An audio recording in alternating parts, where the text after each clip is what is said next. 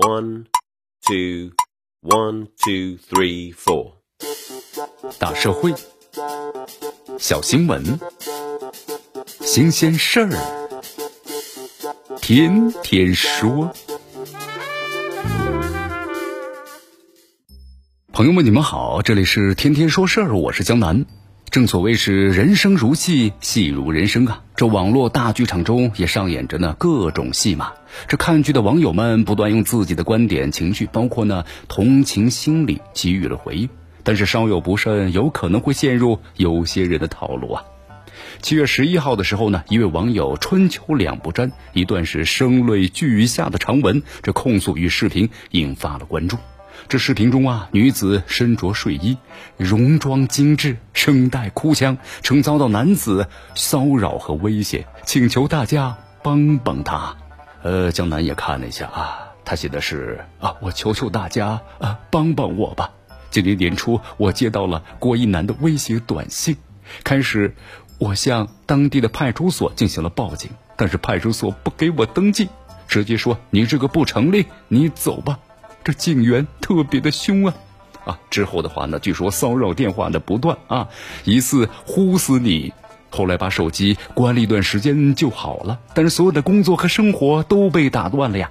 但上周开始骚扰电话又来了，我又去寻求帮助，警察直接把我的电话给挂了。我现在就求求大家帮助我吧。哎呦，在这时长的三分半的视频中嘛，这女子呢这么说了：，你看，半年时间啊，被一个郭姓男子啊长期的性骚扰。这男子呢在言语中啊以暴力威胁，她十分担心啊会被这名男子呢强奸。这女子还说了多次报警，警察对她的请求呢置之不理，无奈之下只好录制视频向网友们求助了。但有个问题啊，这真相它真的是这样吗？面对弱女子的求助。警察真的会无动于衷吗？别急，别急啊，咱们急着往下看呢。随着剧情的发展呢，这男主角登场了。当天晚上，这涉事男子回应晒出了聊天的截图，称这名女子呀是一名微商，以一千元的价格呢，把一个奢侈品的项链卖给了他。但收货之后呢，发现这是塑料做的，想要与其协商，但对方呢拒接电话。后来女子呀把他的电话、微信呢通通都拉黑，联系不上，这才用朋友的电话打给女子，毫无威胁和性骚扰啊，这简直是诬陷我嘛！婆说婆有理，公说公有理，那么真相到底是什么呢？就在十二号的时候呢，这个 A 塔马鞍山公安在线回应了。已经连夜给当事女子做过笔录，并派民警去杭州找男子郭某了解情况。随后呢，花山公安分局会同相关部门也介入调查了。咱们的警情通报呢，七月十一号也出来了。这到底是怎么回事啊？咱们来看下通报啊。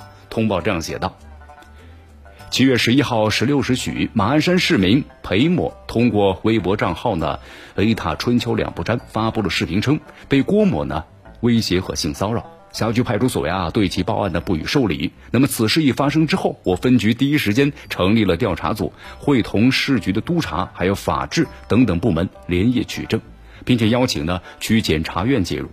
那么经过近日扎实的工作，现将有关情况调查通报如下。今年一月的时候，郭某男通过微信以一千元的价格从裴某处购买一条手链，因为认为手链是假货，多次联系要求呢退货，遭到拒绝。那么双方由此发生了纠纷。经过调查呀，这裴某所售的手链呢，的确是假冒产品。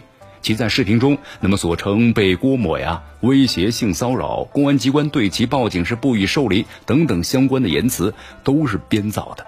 这相关的视频啊，点击量多达是五千万次，造成严重恶劣的社会影响。目前的话，裴某因为涉嫌寻衅滋事罪，被依法采取刑事强制措施，案件呢正在进一步的。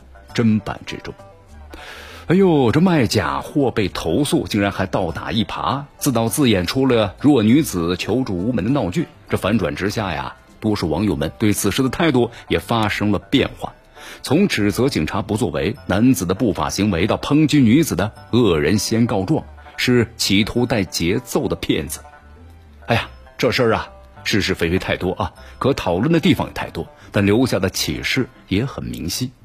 这网络时代信息无杂呀，女网店的店主杜撰遭男子性骚扰，还有模有样的哭诉，的确呢像是对恶性事件的爆料，挺能够撩拨大众的神经啊。